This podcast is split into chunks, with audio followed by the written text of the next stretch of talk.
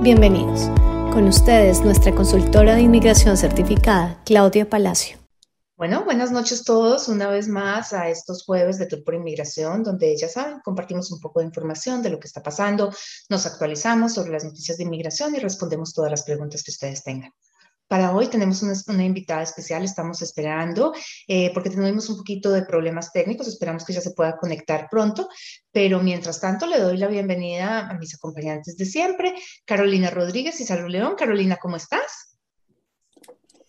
Hola Claudia, buenas noches. Hola Saru, buenas noches. ¿Cómo han estado? Y a todas las personas que nos ven esta noche también. Qué emoción tenerlos un día más. Cualquier, aquí estamos todos para responder sus preguntas.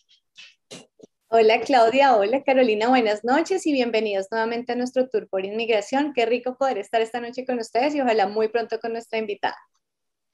Sí, pues bueno, mientras eh, ella se conecta, yo quiero contarles un poquito de lo que ha estado pasando y que vuelva a ser una llamada un poquito de, mesura por parte de todos nosotros, incluyo eh, mi equipo y me incluyo yo, obviamente, porque las estadísticas que ha mostrado inmigración pues llaman un poquito la atención eh, sobre lo que está pasando y las complicaciones que nosotros mismos estamos creando.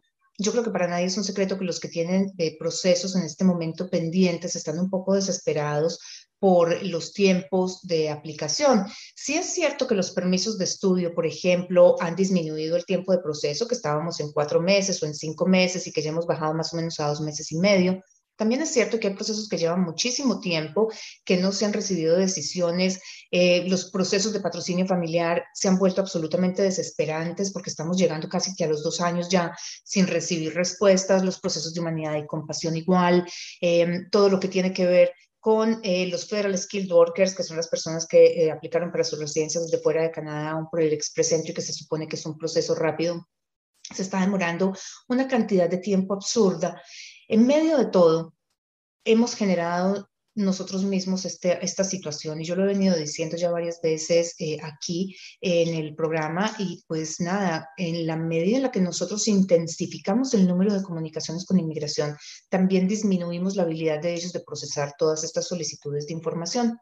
Eh, hace poco salieron unas estadísticas sobre el número de procesos que hay en este momento, más bien el número de casos que hay en proceso. Tenemos 1.772 millones de aplicaciones en proceso. Es una locura total, casi un, millón y ochocientas mil aplicaciones en proceso.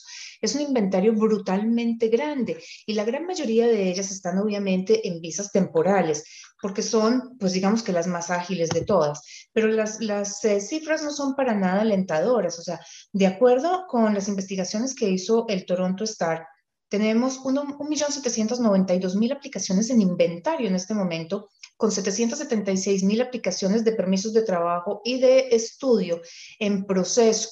Si a esto le sumamos el eh, bajo número de oficiales de inmigración que, que tenemos en este momento trabajando porque seguimos con restricciones, si a eso le sumamos las dificultades tecnológicas y si a eso le sumamos que todos hemos multiplicado por tres o cuatro el número de comunicaciones con inmigración, esos son solamente aplicaciones, no estamos hablando de las comunicaciones que ellos reciben a través del web form, de los emails y de todo lo demás pues nos podemos imaginar cuál es la carga laboral que tiene inmigración.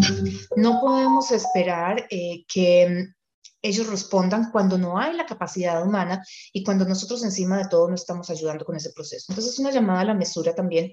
Si ustedes eh, han mandado aplicaciones de web form recientemente, se han dado cuenta que están recibiendo un email automático que dice, en este momento no podemos responder, estamos concentrados en lo que es fundamental eh, o en lo que es eh, de alta urgencia, por llamarlo de alguna forma.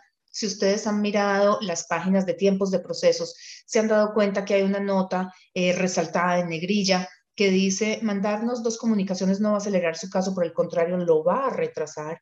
Entonces, pues hagamos un poquito de, caso a esto que nos están diciendo no lo echemos en saco roto. Eh, de verdad que estamos trabajando con seres humanos y se nos tiene que quedar eso grabado. No podemos presionar más de lo necesario porque la presión también puede desencadenar una reacción negativa. Entonces, démosles el espacio que ellos necesitan para trabajar. Es una llamada que nos hizo a nosotros, y lo he comentado ya también un par de veces, el Ministerio de Inmigración con las varias personas que estuvieron en las presentaciones durante la conferencia. Eh, la Conferencia Nacional de Consultores de Inmigración, es algo que está empezando ya a aparecer en la página del gobierno. La buena noticia es que ha bajado un poco el tiempo de proceso, como les decía, para las visas temporales. Las malas noticias es que las cosas siguen cambiando.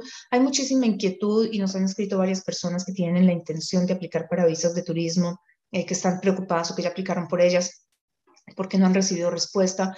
Eh, y fue un poco confuso lo que pasó en septiembre cuando se reabrieron fronteras para visitantes cuando el ministerio dijo, eh, mande una nueva aplicación, no, no la mande, sí, solamente mándela si cambiaron las condiciones, usted decide, le devolvemos los fees, no, no se los devolvemos, quedó como que todo el mundo en el aire. Para las personas que tienen planeado viajes a Canadá, recordemos que las fronteras están abiertas siempre y cuando tengan las vacunas, o sea, las dos dosis de vacunas autorizadas por inmigración o que tengan la Janssen, que es la vacuna de Johnson, que es una sola dosis, pero de las otras de Pfizer, Moderna y AstraZeneca tienen que tener dos dosis. Si ya tienen la visa aprobada, pueden viajar si aplicaron para la visa y las condiciones han cambiado, la solicitud de inmigración es que se presente una nueva aplicación a través de un portal nuevo que crearon, pero no garantizan el reembolso de, lo que se pagó, de los eh, costos de aplicación, los 100 dólares de la visa. Em, es decisión de cada uno poner esa nueva aplicación se están acelerando los procesos de esos definitivamente, pero hay un orden de prioridades. Se están acelerando los procesos de los familiares en primer grado, o sea, parejas, hijos, esposos, padres, abuelos, de residentes y ciudadanos canadienses. En segunda instancia están los eh, miembros de familia de los temporales, o sea, las personas que están aquí con permisos de estudio, de trabajo, y la última eh, línea de prioridades se le da a los que vienen de visita porque quieren simplemente pasear justamente por la situación en la que estamos todavía con restricciones, con unos eh, números de, casos de COVID que suben y bajan, pero pues que están allí de todas maneras y que no, esto ha sido en cierta manera incontrolable. Em, eso pues en cuanto a los visitantes y bueno, una de las medidas que, puede ser interesante es que ya se empieza la vacunación en Canadá de los niños menores de 12 años, lo que significa que muy pronto lo veremos también en países latinoamericanos y esto va, digamos que, abrir la posibilidad de que puedan viajar las familias que tienen niños pequeños, que ya tengan ellos también sus vacunas, porque sabemos que es una de las restricciones que hay, bien sea porque vienen de turismo, bien sea porque vienen a reunificarse con sus miembros familiares que están aquí en Canadá, pero no tienen las vacunas o porque de todas maneras es complicado viajar con los niños cuando sabemos que aunque no tengan que hacer cuarentena, porque son dependientes de estudiantes o de trabajadores, pues no los podemos dejar salir solos a la calle, no pueden ir al daycare, no pueden asistir a los colegios durante esos 15 días. Así que es una cuarentena relativamente, eh, digamos que de buena fe, pero de todas maneras complica un poquito las cosas. El hecho de que ya Canadá empiece significa que pronto lo veremos extendido a otros países. Y yo creo que ya con esta introducción eh, podemos darle paso a que Carolina y Saru nos cuenten qué está pasando. Bueno, sí, ya en el chat tenemos varias preguntas. No sé si Carolina quiere primero brindarnos un poco de la información de Professional antes de iniciar con nuestra tanda de preguntas. Claro que sí, Saru, muchísimas gracias. Bueno, eh, les recuerdo que nosotros en Professional Upgrading les ayudamos a conseguir ese programa de su interés aquí en Canadá. No solamente programa de inglés, también tenemos eh, muchísimos programas eh, a nivel de pregrado o posgrado. Trabajamos con muchos colleges alrededor de Canadá eh, college públicos, college privados. Entonces, si necesitan más información eh, sobre estos programas, no duden en contactarnos. Pueden contactarnos a través de las redes sociales. Estamos en Facebook, estamos en Instagram como professional.upgrading o pueden contactarnos a través de nuestros correos. Me pueden escribir a mí a professional, eh, perdón, marketing arroba o le pueden escribir a Fernando a fernando arroba. Eh, aprovecho de una vez para decirles a todos ustedes, si nos han escrito y están esperando respuesta nuestra, generalmente tenemos un tiempo para responder, 72 eh, horas, un, un poquito más a veces. Pero si no les hemos respondido, por favor, revisen sus bandejas de correo no deseado. Es muy importante que las revisen. Tratamos de responderles a todos y algunas de nuestras respuestas se están yendo a la, a la bandeja de spam. Le doy nuevamente paso a Saru y a Claudia para que sigamos contestando las preguntas de todos ustedes. Sí, Carolina, gracias por la aclaración. De todas maneras, a nosotros también nos sucede mucho esto, incluso para las personas que ya tienen su consulta agendada, de pronto la confirmación de la cita, por favor revisen correo no deseado o spam, que muchas veces esas confirmaciones llegan ahí. Bueno, voy a dar inicio con las preguntas. Eh, por Facebook tenemos a Hammer, que siempre nos acompaña, y él nos dice, ¿tienen alguna actualización sobre tiempos de respuesta de visas enviadas desde Australia? Mira, el tiempo promedio que está mostrando la página del gobierno son ocho semanas, pero repito, es tiempo promedio. Hay países que funcionan más rápido, hay otros que funcionan un poco más lento, así que tenemos que esperar. De todas maneras, eh, digamos que estábamos todos preparados para aplicar con 12 semanas de anticipación. Eso fue pues lo que pidió inmigración desde mayo y yo creo que la gran mayoría de nosotros hemos venido manejándolo de esa forma y ustedes estaban también conscientes de ese tiempo. Así que démosles un poquito más despacio, pero lo que sí hemos visto es que ha disminuido un poquito el tiempo de proceso. Definitivamente sí lo hemos notado y para mí esa es una noticia maravillosa. Salud, ¿tienes apagado tu micrófono? Perdón, y yo aquí hablando sola. Perfecto, voy a continuar con Claudia Molinedo, Molinedo. Ella nos dice, buenas noches, ¿puede alguien que esté fuera de Canadá en México sacar su ETA como turista y después cambiarla a la de estudiante o debe esperar para sacarla de estudios? El ideal es llegar con el permiso de estudios ya aprobado. A ver, de esto hemos hablado muchas veces y, de pronto vale la pena devolvernos un poquito sobre lo que es la base de todo esto. Todo lo que hablamos en inmigración está basado en secciones de ley. La ley es muy difícil modificarla, o sea, los que piensan que las cosas en Canadá pueden cambiar en cualquier momento, de pronto no, no, conocen cómo es la trayectoria, cómo son los procesos en, la parte de ley. Cambiar la ley es difícil porque hay que pasar por eh, reuniones en la Corte, por reuniones en el Parlamento, por planteamientos, por estudios, millones de cosas. Lo que cambia con frecuencia son las políticas, pero lo que no cambia es el acta de inmigración.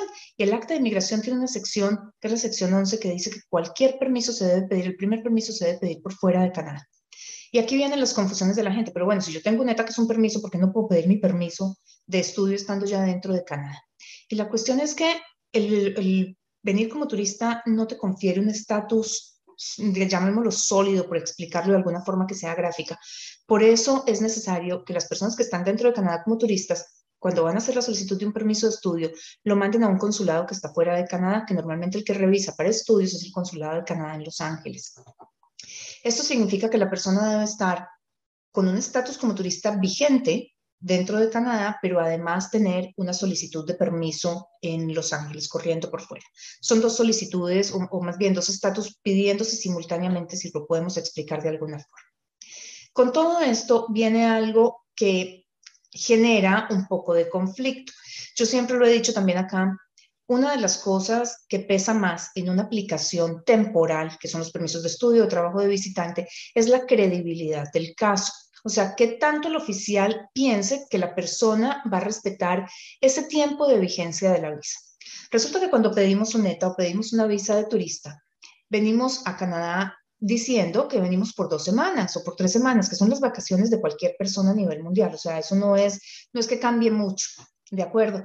Y entonces llegamos a Canadá con un ETA, ya llevamos aquí cuatro meses y a los cuatro meses resolvimos pedir un permiso de estudio y le decimos nuevamente inmigración, pero es que yo sí le garantizo que me voy a ir. Pero es que la primera vez yo le dije que iba a estar tres semanas y ya no me fui en tres semanas, ya llevo cuatro meses. Entonces el oficial de inmigración se preguntará, ¿qué pasó? ¿O qué tanto puedo confiar en que esta persona que me está diciendo que venía por tres semanas y que ya lleva cuatro meses, sí se va a ir dentro de dos años cuando se le venza su visa? Eso es lo que genera las negativas de esos permisos de estudio que se hacen para personas que están en Canadá como visitantes. El hecho de que ya no sabemos si, ¿será que sí le creo o será que no le creo? Ahora, el tiempo de procesamiento estando dentro de Canadá como turista o estando fuera de Canadá es más o menos el mismo. Entonces no tendría ningún sentido que yo llegara a Canadá con un ETA o con una visa de turismo y esa misma semana pasara una aplicación de permiso de estudio. Es más fácil hacerlo desde afuera. Porque además, si yo estoy en Canadá como turista, se supone que estoy como turista. Yo no puedo trabajar, yo no puedo estudiar. Entonces, ¿qué sentido tiene estar gastándome mis fondos, mis ahorros, eh, que los traigo, si me estás hablando de ETA, estamos hablando de Chile o de México, mm, que cuando los convierto a dólares canadienses, definitivamente el impacto es fuerte, pero además eh, gastando en dólares una renta, porque tengo que rentar algún sitio para vivir, tengo que pagar alimentación y tengo que pagar transporte. Entonces, ¿qué sentido tiene que yo me coma mis ahorros mientras espero una decisión que hubiera podido esperar en mi país de origen, siguiendo trabajando o viviendo en la casa que tengo, con mis padres, con mi pareja, sola, lo que sea, pero manteniendo mi estilo de vida sin incurrir en gastos adicionales y limitando mi ingreso. Entonces, por eso es que no tiene ningún sentido el hecho de venir con un ETA o con una visa de turismo y hacer el cambio aquí adentro, porque sencillamente genera dudas en inmigración de qué fue lo que estuvo haciendo durante cuatro meses, cómo se estuvo sosteniendo, realmente estuvo paseando, recorriendo todo Canadá, que vale un montón de plata si no lo hace por cuatro meses, y encima de todo tiene los fondos para seguir con el proceso que tiene.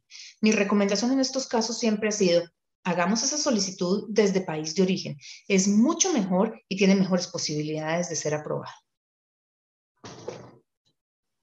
Correcto. Bueno, Carolina, tengo una pregunta para ti. Paula Andrea nos dice, quisiera saber los costos en este momento del Pathway con ILAC y quisiera saber, eh, al hacer este Pathway, ¿en qué momento ILAC da la certificación para poder hacer el trámite de ingreso al college? Bueno, entonces, para responder esa pregunta, los costos, los costos del Pathway con, eh, eh, con ILAC difieren dependiendo de la cantidad de semanas que se quieran tomar. Y tenemos también ciertas promociones. Entonces, si, si, ustedes están eh, listos a hacer un programa o hacer una, mm, un registro a un programa de más de ocho semanas, la semana puede estar costando más o menos 100 dólares. Pero a esto hay que sumarle eh, unas cuantas cosas más. Están los, eh, los libros y están todos los, los materiales que se necesitan. Eh, además del registro. Entonces, definitivamente para los precios exactos, por favor, contáctense con nosotros, nos dicen exactamente cuántas semanas quieren tomar y nosotros les hacemos una cotización de, del valor del programa que ustedes necesitan. ¿En qué momento eh, este programa de Pathway les da el... Em, eh, discúlpame, ¿cómo lo llamó ella, Ceru? Perdóname. La certificación. La certificación. La certificación. ¿En qué momento da la certificación? Eh, en, la certificación se da en el momento que se termine el pathway. Cada college, cada universidad tiene, tiene un nivel. Hay unos colleges o hay unas universidades que te reciben eh, terminando el Pathway 3.2 o hay otros que te reciben terminando Pathway 3.3. En ese momento es cuando te dan esa certificación. Todo depende del college, del programa o de la universidad al que vayas a aplicar. Perfecto. Bueno, entonces voy a continuar por acá con Sandín Molano. Ella nos dice, Claudia, buenas noches. Ingreso en enero al college. Hice biométricos el 19 de octubre. De acuerdo a tu experiencia, ¿cuándo podría tener noticias? El problema no es cuándo has hecho biométricos, el problema es cuándo mandaste la aplicación, porque es que si tú mandaste la aplicación el día antes y hiciste los biométricos el 19 de octubre, pues octubre, noviembre, diciembre, lo más factible es que no alcanzas a llegar para enero. Si tú mandaste la aplicación en, ¿qué te digo yo?, en agosto em, y lo único que faltaba por completar eran los biométricos, es factible que ya la aplicación haya adelantado. Entonces, es cuestión de tiempo completo. Acordémonos que las aplicaciones no es que todo se quede suspendido hasta que llegue la última cosa. O sea, sí, se empieza a mover en el momento en el que se recibe el último documento, pero de todas maneras, inmigración recibe la notificación de que hay una aplicación en el momento en el que se, en el que se sube.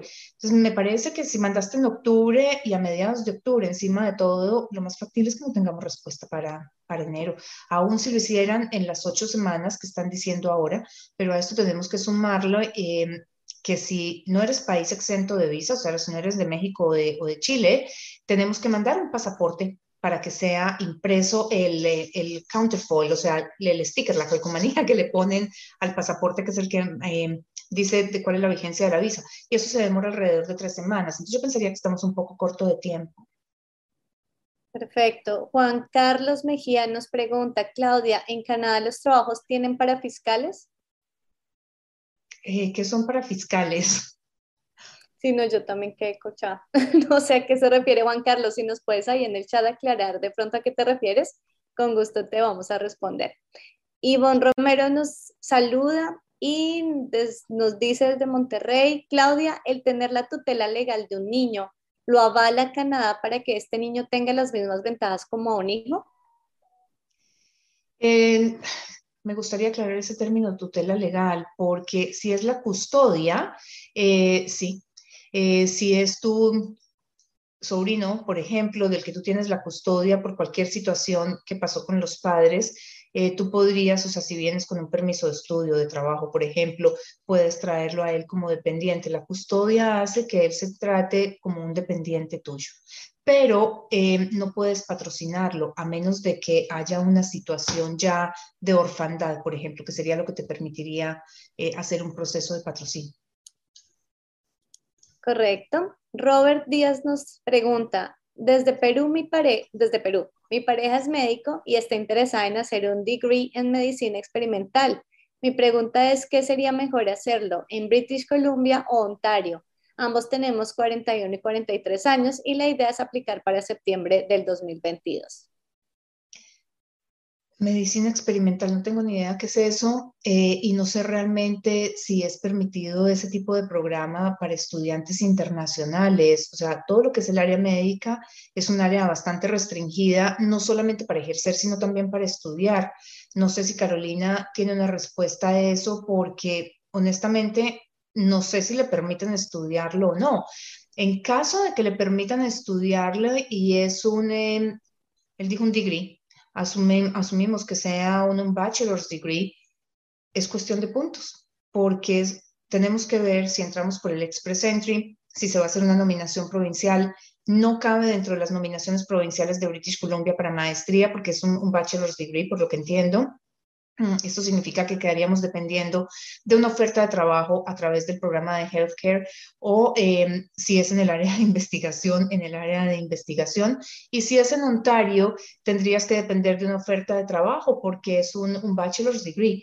Eh, Ontario, las maestrías sin oferta, eh, las nominaciones sin oferta de trabajo son para maestrías y doctorados y también es un sistema de puntos. Entonces, la pregunta me queda incompleta, más bien la información que tú me das me queda incompleta y que esto me sirva para, para recordarles un poco que es muy difícil poderles dar una buena asesoría con una pregunta que ustedes hacen en un live. Y no es porque yo no quiera hacerlo, no es porque si ustedes se lo hacen a otro consultor o a un abogado que tenga este tipo de QA em, y la respuesta sea, escríbeme, pide una cita, llámame, haz una consulta formal, no es por el hecho de la facturación, créanme que no. Lo que pasa es que falta tanta información para poder determinar si funciona o no funciona. Si yo te llego a decir ahora, mira, eh, medicina experimental está en la lista de British Columbia para nominaciones provinciales, si tú empacas y te vas para British Columbia, porque yo te dije eso, mi licencia puede quedar en riesgo si resulta que tú llegas allá cuatro años, estudias y a la vuelta del camino te das cuenta que no, es que Claudia Palacio me dijo algo incorrecto pero ella lo dijo y yo lo tengo grabado porque está en un live. Ella me dijo que me viniera a British Columbia, pero es que resulta que faltaba el 80% de la información que yo necesitaba, yo como consultora, para poderte decir, tu caso es ideal para esta provincia, para la otra, tienes mejores posibilidades aquí o allá, o tienes que estudiar esto, llevar el nivel de inglés a tanto, hacer esto, conseguir la oferta de trabajo, la ocupación es regulada, no regulada, eh, tendrías que pedir un fellowship, ándalo por este lado, para que alcances a llegar a la residencia. Entonces, esto se los digo porque estos lives que hacemos todos es información general, es información para que ustedes se vayan dando una idea de cómo funciona, pero no para que ustedes tomen decisiones. Es completamente distinto. Entonces, esa información que tú necesitas, verdaderamente necesitaría, valdría la pena que tú la llevaras a una consulta. Si quieres hacerlo con nosotros, pueden hacerlo a través de nuestra página web, programar la consulta, y si no, con cualquier otro consultor de inmigración o cualquier abogado de inmigración. Pero tómense el tiempo de pagar lo que sea que tienen que pagar por una consulta de 200, 250, 300, hay abogados que cobran 450 o 500 dólares, porque son 400, 200, 300, lo que sea, que se justifican porque ustedes van a hacer una inversión de mínimo 20 mil dólares en un año. Y no tiene ningún sentido que ustedes lleguen aquí a invertir 20 mil dólares y se den cuenta que por no haber pagado 200, lo que hicieron fue venir, gastarse esos 20 mil dólares, desacomodarse de sus trabajos y regresarse a sus países de origen un año y medio después. Bueno, yo también quiero de pronto agregar un poquito aquí, Claudia, eh, porque em, es muy importante que, que las personas eh, estén enteradas de mm, no todos los programas que ofrecen las universidades o los colegios en Canadá están abiertos para los estudiantes internacionales. Entonces, cuando ustedes empiezan a, mirar las páginas de los colegios o de estas universidades, se encuentran con un montón de programas, 200, 250 programas, 300 programas que ofrece este college o esta institución y piensan que todos están abiertos para los estudiantes internacionales y empiezan eh, a, llenar un montón de información, a enviar aquí, enviar allá y hacerse eh, eh, muchas ideas. Por favor, tenemos que tener cuidado. No todos esos programas están abiertos para estudiantes internacionales. Son unos cuantos, son una porción en cada institución. Entonces, aquí también hay que tener muchísimo cuidado. Para eso estamos nosotros, para ayudarles. Fernando y yo ya sabemos, ya conocemos las páginas, ya conocemos los programas que están abiertos para los estudiantes internacionales, para ayudarlos a cumplir sus metas si la meta es llegar a una residencia permanente. Entonces, por eso también es, es muy, muy importante que si están buscando el programa, nos contacten. Nosotros les podemos ayudar. Ya tenemos todo ese conocimiento y, y nuestra idea es ayudarles. Entonces también contáctense con nosotros, eh, miramos cuál es el programa, revisamos si está abierto para, estudiantes internacionales y ya, y, y el proceso se va a hacer muchísimo más sencillo. Perfecto, mil gracias por esas aclaraciones, por esa información tan valiosa. Entonces ya sabes, Robert, si deseas agendar tu consulta personalizada, www.cepalacio.com. Para todos aquellos que también tienen estas preguntas, estas dudas de casos específicos, también nos pueden escribir a nuestro email general, hola.cepalacio.com. Y como ellas lo dijeron, eh, las consultas son precisamente para eso, para estudiar, para analizar, para evaluar sus casos individualmente, no lo podemos hacer acá en el live porque se nos pasaría todo el tiempo nomás en un caso, pero de todas maneras estos espacios sin ánimo de lucro son para ustedes, para que hagan sus preguntas generales, para poderlos eh, guiar u orientar de una u otra forma. Y ya para la asesoría legal, la parte de representación y cosas más a fondo, entonces están las consultas. Ahora sí, continúo con Juan Carlos. Él nos dice, es decir, que los niños de menos de 12 años no pueden entrar sin vacuna. Eh, no es que no puedan entrar sin vacuna porque ellos están exentos de esta regulación. Lo que pasa es que eh, si ellos, o sea, no pueden entrar como visitantes porque tienen que estar vacunados, pero eh, si vienen con padres que tienen un permiso de estudio, un permiso de trabajo, ellos pueden entrar, no tienen que hacer cuarentena si los padres vienen ya vacunados pero tampoco pueden salir solos al parque, no pueden ir al daycare durante, los primeros 15 días o al colegio. Tienen que hacer una cuarentena supervisada por los padres, o sea, pueden salir a la calle al supermercado, pero acompañados por los padres, pero no pueden ir solitos a ninguna parte. Pero eh, como visitantes solamente pueden viajar a Canadá en este momento, los que están doblemente vacunados. Bueno, me voy a transferir para YouTube, que ahora sí tenemos una cantidad de preguntas aquí también por este lado. Viviana Castro nos saluda y nos dice, ¿aconsejas renovar el pasaporte para pedir visa de estudiante si este vence antes de la terminación de los estudios? Al pedir la visa se deben presentar los dos pasaportes? Yo preferiría extender el pasaporte porque es que si el pasaporte se me vence en el camino, a mí me toca extender pasaporte y extender permiso, lo que significa que tengo que mostrar que he cumplido con los requisitos de la visa. El problema no es, no es demostrar que yo he estado estudiando juicioso y que he sacado buenas notas y lo demás. El problema es que tengo que volver a demostrar fondos. Y todos sabemos que esos fondos, cuando llegamos a Canadá y tenemos que instalarnos, empiezan a disminuir rápidamente. Entonces, yo preferiría extender ese pasaporte primero antes de mandarlo a estampar en el BAC. Perfecto. Yulisa Esther nos dice, me encuentro a cinco meses de espera por la residencia permanente. Mi familia tiene dos años, ya separada por pandemia. ¿Recomienda solicitar visa de turismo para hacer una visita? ¿Cree usted que sería aprobada? Eh, me gustaría saber cuál fue la aplicación que mandó, mm, entiendo que es de Residencia Salud, ¿me puedes confirmar? Sí, de ella dice, me encuentro a cinco meses de espera por la PR, por la residencia permanente. Lo que pasa es que cinco meses de espera no sabemos si esos cinco meses si se van a dar o si se van a extender. Aquí hay algo curioso, esa sería una buena aplicación para un dual intent. Mm, en las redes se habla muchísimo de dual intent. Resulta que el 66% de las aplicaciones se niegan, o sea, de las aplicaciones de visa de turismo para personas que están siendo patrocinadas por sus eh, parejas o sus esposos canadienses son negadas. Es curioso porque hace parte de los objetivos del acta de inmigración. Es una contradicción y yo estoy de acuerdo con ustedes, todo lo que quieran, pero mm, no tiene ningún sentido, pero es lo que pasa. Esa es la realidad, eso es lo que está ocurriendo. Valdría la pena eh, pasar esa aplicación pero es que va más allá de simplemente decir, mire, yo estoy aplicando bajo dual intent o sabe qué, lo que pasa es que yo voy a ir y me voy a regresar.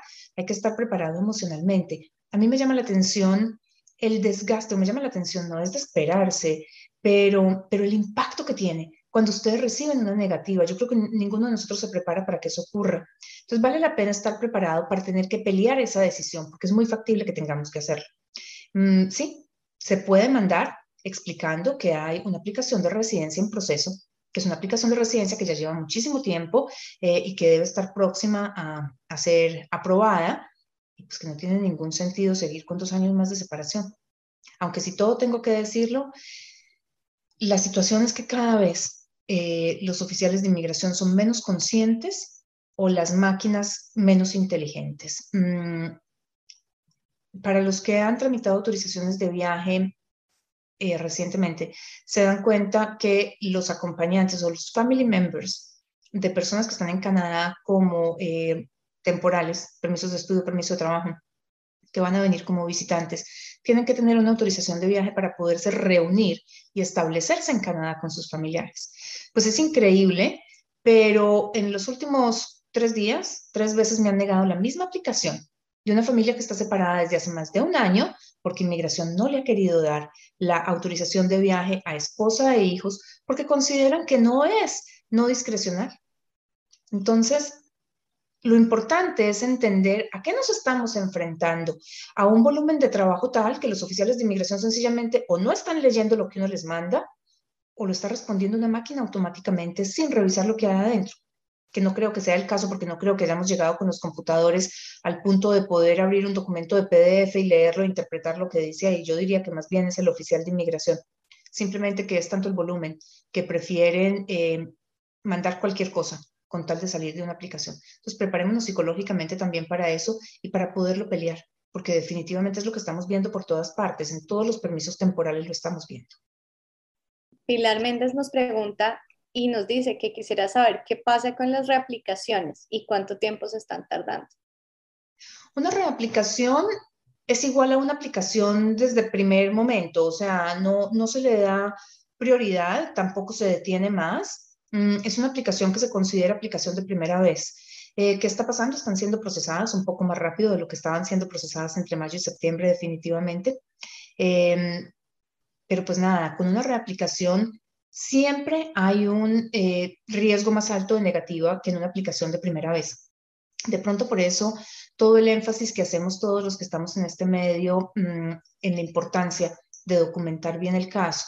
Eh, justamente ayer o antier estuve revisando el checklist de las embajadas de Perú y de Colombia y a mí me causaba gracia porque es que el checklist es pasaporte, carta de aceptación, extractos bancarios, ¿Qué fue lo otro que vi ahí? Las fotos. Eso era todo lo que decía.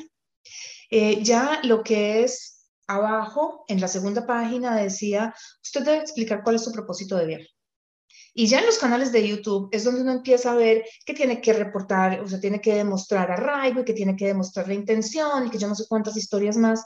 Pero la página web del gobierno no dice absolutamente nada, ni de valor, ni que ayude.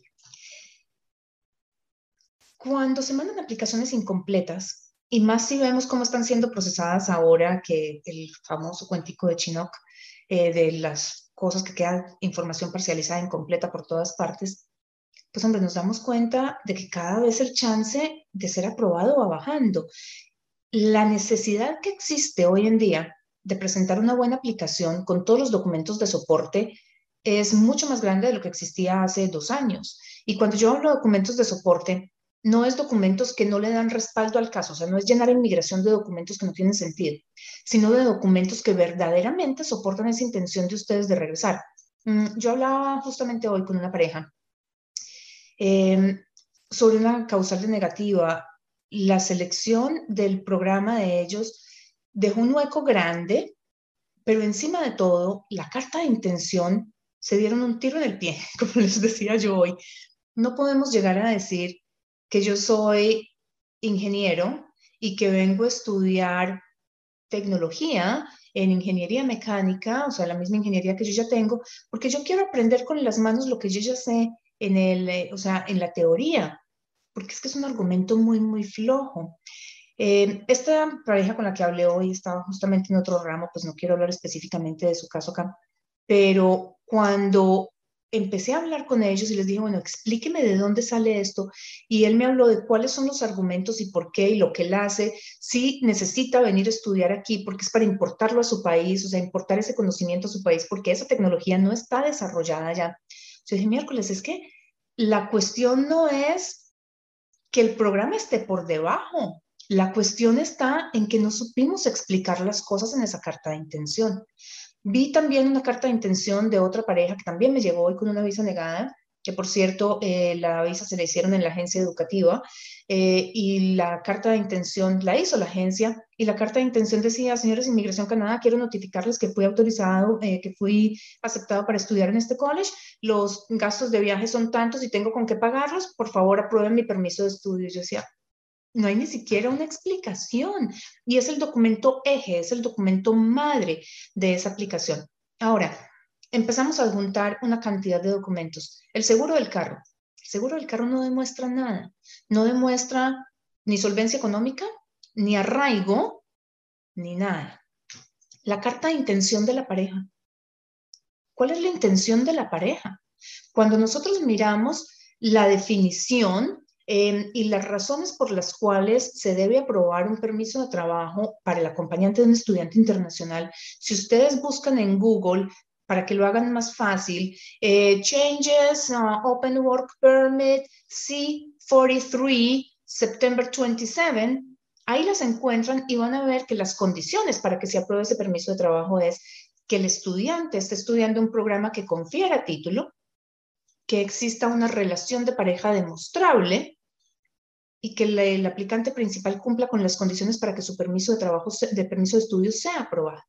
En ninguna parte dice que el acompañante tenga que demostrar intención de viaje, propósito de viaje, solvencia económica, absolutamente nada. Entonces, cuando ustedes empiezan a hablar de que es que la intención del acompañante es venir a trabajar para darle soporte a la pareja económicamente, es venir a conseguir experiencia internacional para poder ayudar a su currículum al regreso a país de origen, lo que le están diciendo inmigración es, Estamos utilizando el permiso de estudio de mi marido para yo poder crecer internacionalmente, en con mi currículo internacionalmente. Eso es contrario a la intención de estudio. O sea, está mostrando que la intención es venir a trabajar. Entonces, ustedes mismos están minando su proceso.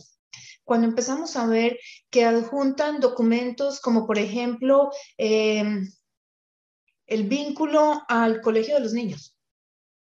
¿Qué tiene que ver el colegio de los niños en todo este proceso? Entonces, lo que hay que buscar es justamente lo que demuestra que ustedes sí cumplen con las condiciones del proceso, nada más, absolutamente nada más. No necesitamos mandar, si estamos casados, fotos de la pareja, no se tienen en cuenta. Y también he visto aplicaciones con 50 y 60 fotos de pareja para demostrar que sí estamos casados, no se necesitan. Entonces, es aprender a hacer esas aplicaciones, es conocer la ley, porque en eso nos basamos. Las preguntas que hace, la forma de aplicación, están todas y cada una basada en un requerimiento de ley. A eso vamos con esas formas de aplicación. De ahí es de donde sacan migración la gran mayoría de la información. Aprender a llenar esas formas de aplicación es un arte, créanme que sí. Esas preguntas no son tan aleatorias como ustedes piensan. Tómense el tiempo de leer no solamente las guías, no solamente de hacer lo que alguien les dice que hagan. Si ustedes lo van a hacer solos, tómense el tiempo de leer la ley, porque ustedes mismos ven que cuando entran a la página del gobierno dice, esto no es un documento legal, si usted quiere conocer la fuente legal, refiérase al Immigration and Refugee Protection Act y al Immigration and Refugee Protection Regulations. Pues tómense el tiempo de leerlo allí para que ustedes puedan saber qué es lo que tienen que mandar. De lo contrario, la gran mayoría de las veces lo que están haciendo es mandando documentos que le quitan tiempo al oficial de inmigración y que no dan soporte, o se están dando un tiro en el pie mandando cosas que no deberían haber mandado. Bueno, queda muy clara entonces la explicación. Diana García nos dice, doctora Claudia, ¿cómo se cuentan las horas trabajadas dentro de una semana como estudiante internacional? De lunes a domingo. Gracias y saludos. Sí, señora, se cuentan de lunes a domingo y no pueden ser más de 20. Mm, y aquí eh, hago otro paréntesis, estos paréntesis se están convirtiendo en demasiado largos, pero es que es importante. Em, no es el promedio. No es que al final del año yo trabajé 760 horas y entonces cumplí pero resulta que esas 760 horas las trabajé full time en 20 semanas y ya. eh, y entonces el resto del año no trabajé, o sea que yo cumplí con el part-time. No, part-time son máximo 20 horas semanales porque así lo dice la ley. ¿Qué ocurre con esto? Nosotros pensamos que no, no se dan cuenta. A final del día sí se dan cuenta.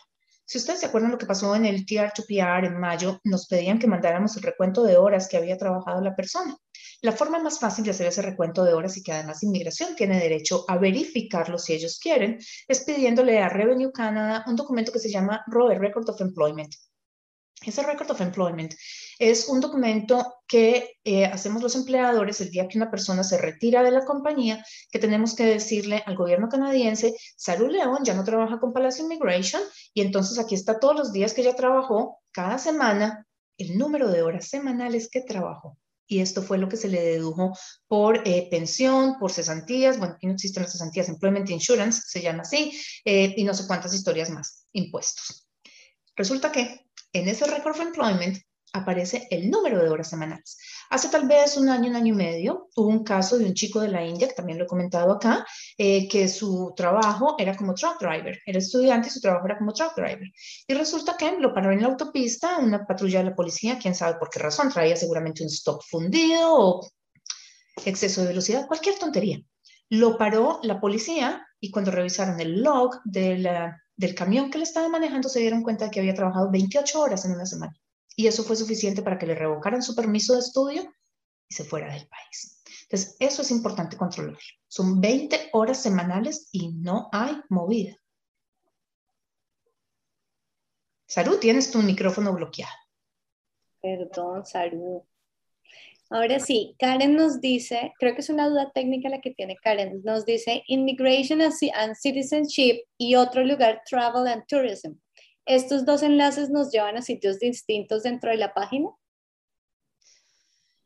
Eh, depende que sea lo que estás buscando. Travel and Tourism es uno de los departamentos de Canadá, pero también lo tiene cualquier otro país del mundo y también lo tienen las agencias de viajes, así que no sé a cuál de todos te estás refiriendo, pero la página del gobierno de Canadá, la central, es canadá.ca. Allí em, vas a encontrar todos los ministerios y el de inmigración es IRCC. Entonces, si tú pones en el, en el computador más fácil IRCC, eh, vas a encontrar todo lo que es referente a inmigración como tal. Perfecto. Mario Granada nos pregunta, si la visa de estudio me la dan por un año, ¿cómo renuevo la visa estando dentro de Canadá para mí y mi pareja? Para así poder salir a visitar, dentro, perdón, poder salir, visitar mi país de origen y volver. Vale. ¿Me repites la pregunta? Él dijo la visa de visitante o la visa de estudio. La visa de estudio. Pedí aclaración por esto. Hay dos términos que se confunden muchísimo, chicos, y eso hace que cuando ustedes hacen las preguntas en estos webinars, la respuesta pueda ser equivocada.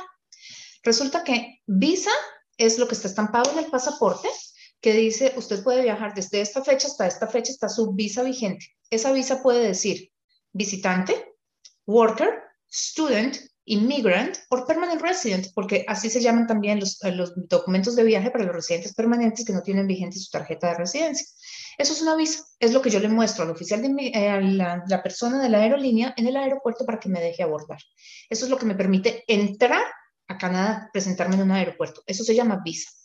Lo que me dan cuando yo llego aquí, que me permite quedarme, se llama un eh, record, que puede ser un study permit, un work permit, un visitor record o el landing document. Ese es mi documento de estatus dentro de Canadá. El visitor record normalmente es una estampa con un sellito que me ponen en el pasaporte y me dicen usted se puede quedar tanto tiempo, si no me ponen nada es porque me puedo quedar seis meses. El record, o sea, el permiso de estudios de trabajo em, o el em, sello en el pasaporte, eso, si yo salgo, con eso yo no puedo volver a entrar. Lo que me permite volver a entrar es la visa. Lo que tienen que mirar ustedes es qué es lo que se está venciendo.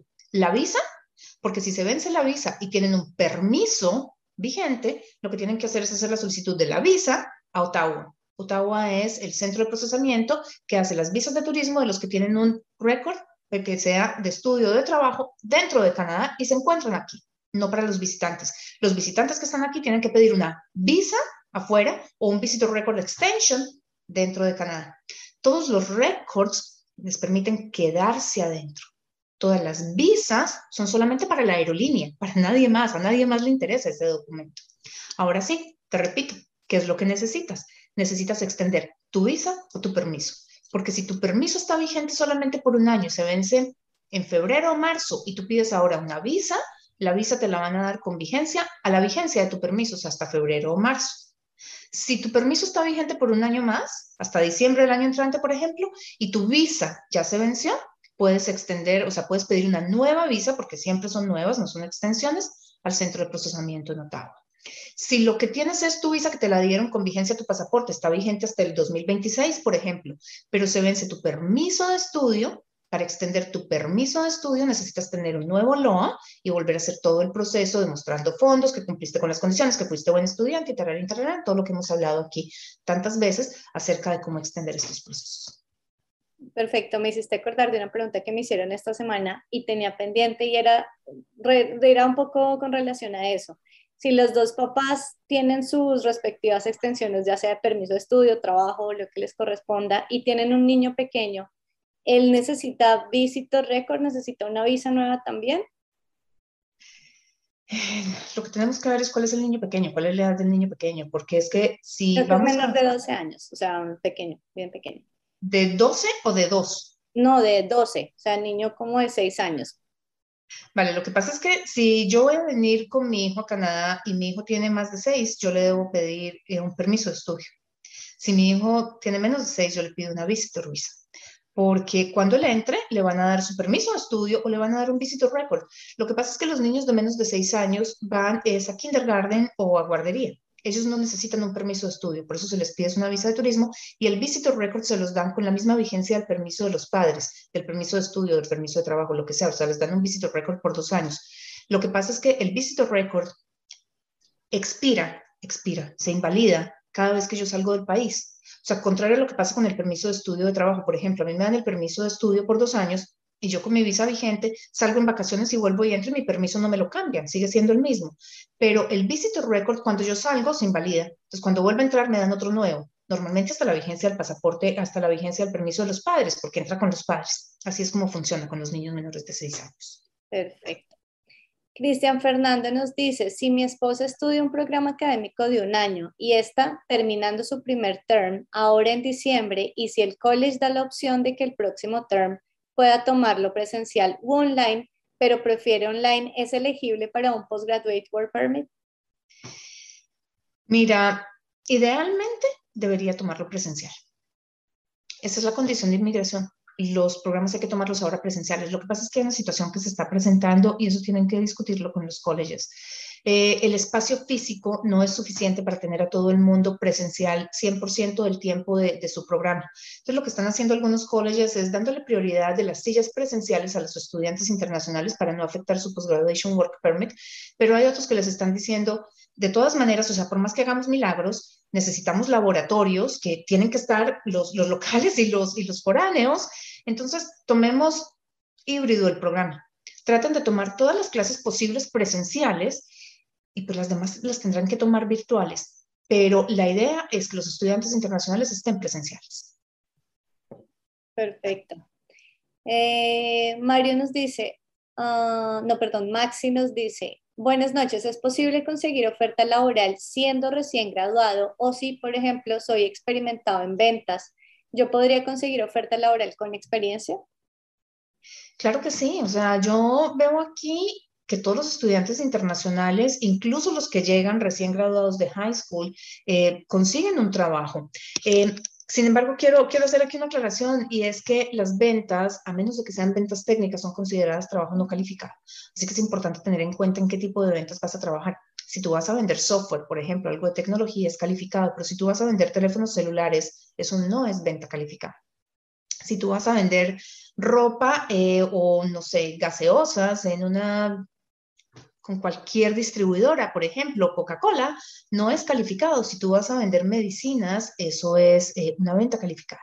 Entonces es importante tener en cuenta que para experiencia laboral en Canadá se tienen en cuenta solamente las categorías calificadas. Acordémonos de los códigos 0 AOB del NOC, que por cierto ya ahorita enero, febrero debe cambiar a los tiers eh, y ya veremos cómo quedan. Pero 0 AOB son las calificadas, a menos de que planeemos entrar por una nominación provincial. Y ahora que tocó este tema, quiero hacer una claridad. A mí me llama la atención la cantidad de gente que me, busca para una consulta y me dice, lo que pasa es que yo ya lo tengo claro, yo voy a aplicar para una nominación provincial. O sabes que, Claudia, yo quiero eh, hacer una nominación provincial, entonces por favor represéntame en este caso. Las nominaciones provinciales no son fáciles y no es que uno las pueda iniciar así nomás. Normalmente las nominaciones provinciales las inicia una empresa porque se requiere de una oferta de trabajo de los 100 programas de nominación provincial o de las 100 categorías de nominación provincial que hay, 89 em, dependen de una oferta de trabajo. Las otras 11 tenemos las categorías de maestría y doctorado de British Columbia, Ontario, New Brunswick y las de Manitoba, que son sin oferta de trabajo. La de Manitoba requiere fondos eh, de, para investigación que hayan sido eh, desembolsados por parte de MITAX, que es básicamente como una beca más o menos. A eso correspondería. Las de British Columbia son limitadas a ciertas áreas, igual que las de, eh, las de Newfoundland, perdónenme, no es de New Brunswick, sino de Newfoundland. Y en Ontario, a pesar de que es abierto para todos, los cupos son muy, muy pocos. Todo lo demás depende de una oferta de trabajo. Entonces, acordémonos que aparte de que son condiciones adicionales, los números son limitados. El más grande de todos lo tiene Ontario, que son 8.600 cupos anuales no es mucho para la cantidad de personas que llegan al año a, Ontario a estudiar. Pensemos que solamente en estudiantes internacionales, en lo que va corrido, o sea, de enero a julio de este año, eh, a Ontario llegaron aprobados. Tengan en cuenta el dato, 127 mil estudiantes internacionales. Si a eso le sumamos el número de personas, o sea, los acompañantes que llegaron con un permiso de trabajo abierto, los que llegaron con permisos de trabajo a través de LMIA, LMIAs, de tratados de libre comercio, eh, los que llegaron por intracompany transferees, por cualquiera de los otros programas, calculen cuántos miles de personas llegan a Ontario cada año que son disponibles para trabajar y que son candidatos para una nominación provincial. Y tenemos 8.600 cupos. Entonces, tratemos de buscar que la aplicación se pueda hacer por ustedes sin depender de nadie. Depender de alguien siempre es un riesgo, porque ¿qué tal que la compañía quiebre? Que yo me la lleve mal con mi jefe o que yo me aburra, porque es que eso también puede ocurrir, que el trabajo no me guste, que yo sea incompatible con mi jefe o de pronto con la política de, o con los valores de la compañía. Cuando yo pido una nominación provincial, cuando a mí me da soporte una compañía para una nominación provincial, yo estoy amarrada a ese cargo promedio tres años. Asumamos que eh, se requiere en el programa de nominación provincial seis meses de experiencia laboral con la compañía, que me encanta cuando la gente habla de Manitoba. No es que no, yo con seis meses es elegible para puede aplicar a la nominación provincial. No, no es tan sencillo. Soy elegible siempre y cuando la compañía me dé la oferta de trabajo. Pero bueno, esa es historia para otro día. Hablemos de esos seis meses que tengo que trabajar con la compañía antes de iniciar un proceso de, de nominación. Pasan esos seis, tengo que pedir la nominación. Contemos cualquier cosa. Pongamos un promedio a nivel país. Dos meses si quieren, pongamos solamente uno. Siete meses, Después viene el proceso de residencia.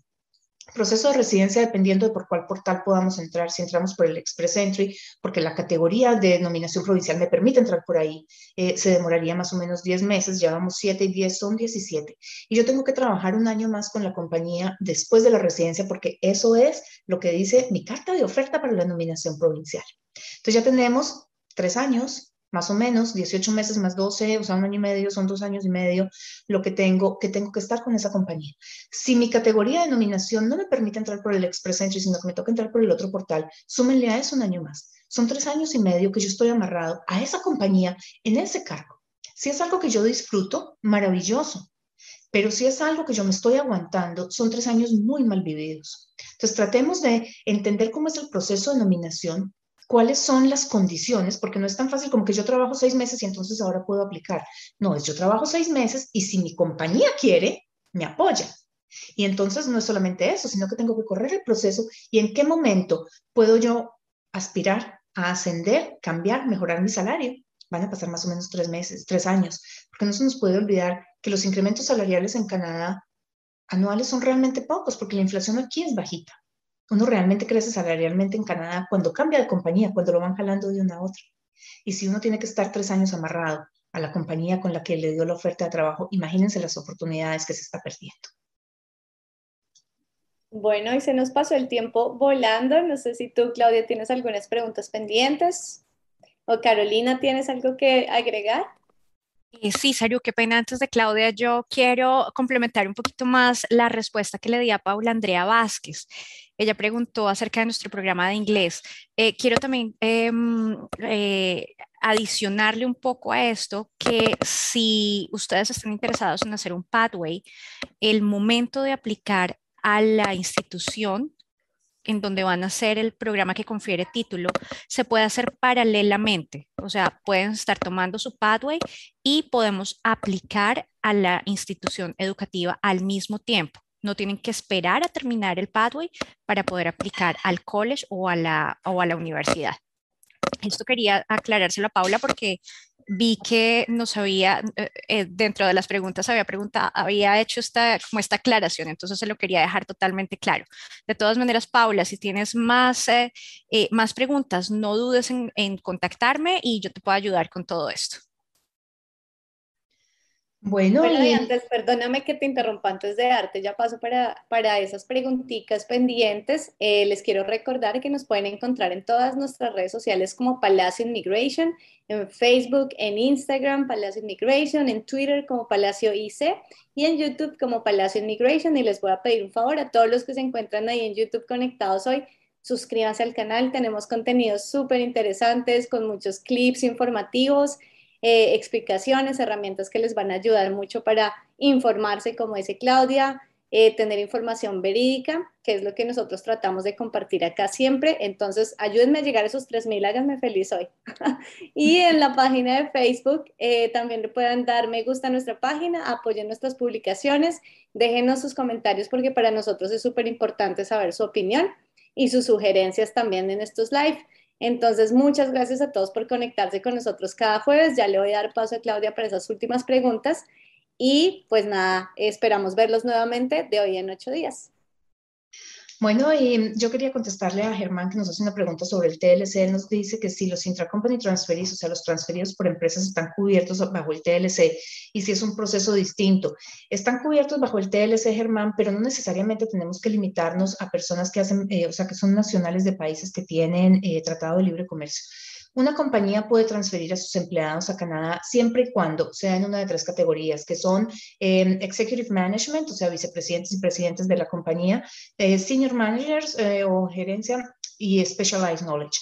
Son todos categorías gerenciales y cuando hablamos de Specialized Knowledge, no significa que, no, lo que pasa es que yo quiero traer a Carolina Rodríguez porque Carolina sabe cuáles son los programas de estudio que le pueden dar paso a la residencia permanente en Canadá a una persona.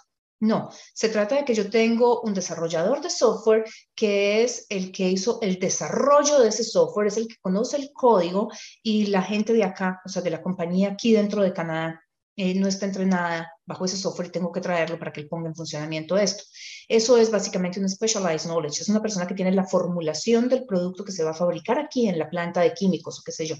Eso es un specialized knowledge. Por lo demás, son senior managers and executive positions y em, se puede hacer en cualquier momento. Lo que no me puedo traer es un bookkeeper, no me puedo traer, eh, no sé, un administrative assistant Mm, podría hacerlo a través de eh, lo que es la parte de profesionales, pero eso ya depende de cada tratado, cuáles sean las categorías que permiten y cuáles no.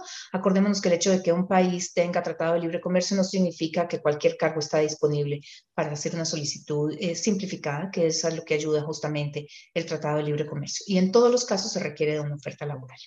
Y ya con esto, pues me despido dándoles las gracias y esperando tenerlos aquí nuevamente dentro de ocho días en Tour por Inmigración eh, o el domingo en las 18. Que tengan todos una muy feliz noche.